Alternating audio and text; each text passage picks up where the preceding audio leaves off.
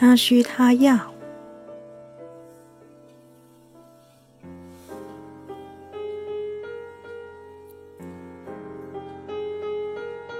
七，他需要他值得信任、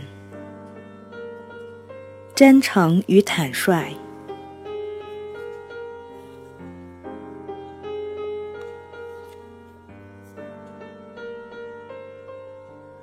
Win Windy 录制，喜马拉雅 FM 首播。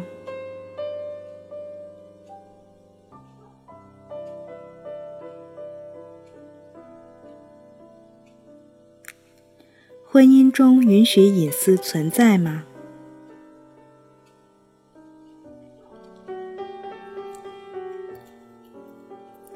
很多人问我。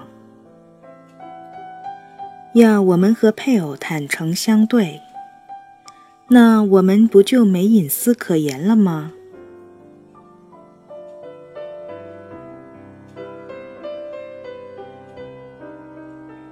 如果所谓的隐私是指夫妻将部分自我隐藏起来，不让对方知晓，那我坚信婚姻中应该没有隐私存在的空间。许多同行或夫妻都不同意我的看法，但我见过太多夫妇就该原则妥协，导致婚姻悲剧上演的例子。尽管一想到对方有权查阅你的邮件或翻看你的钱包，你会觉得不寒而栗，但我认为这样开诚布公。是建立健康婚姻不可或缺的条件。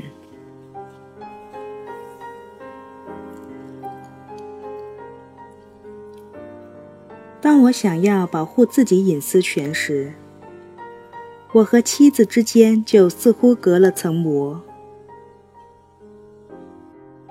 妻子是最需要了解我的人，而我也应该向她展示我的所有。包括缺点，但我不需要老老实实的回答他所有的问题，还要自愿主动的回答，避免用不吭声的方式代替回答，因为不吭声也是一种撒谎欺骗的方式。换句话说。我必须尽可能的将自己的一切与妻子分享。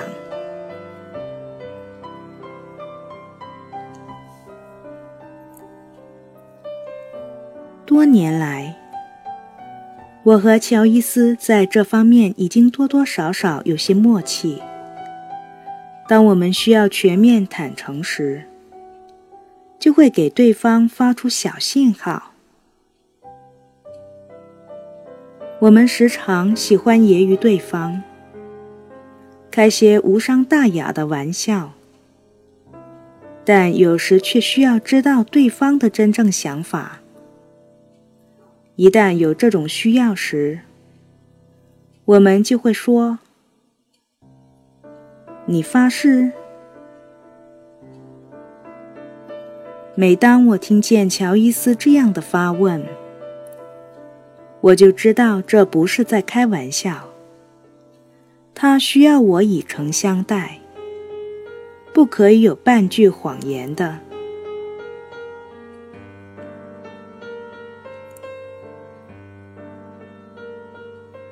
每对夫妻都需要商量出类似的小信号。如果总不能确信对方的话是真是假。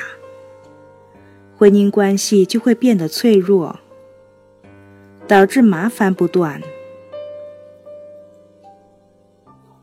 辅导的过程中，我很少发现婚姻出现问题的夫妇们彼此是坦诚相待的。于是，我通常会一开始就和他们分别谈话。往往我先和其中一人谈话，另一半不在场时，比较容易听到诚实的答案。这里至少有两个原因：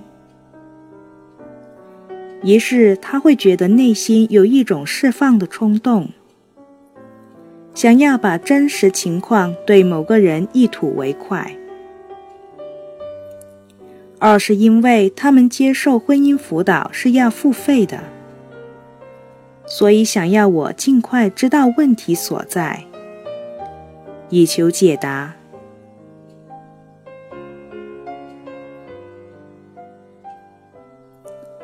当夫妻各自向我讲述实情时，都认为错不在己。对此，我常常比他们都要清楚。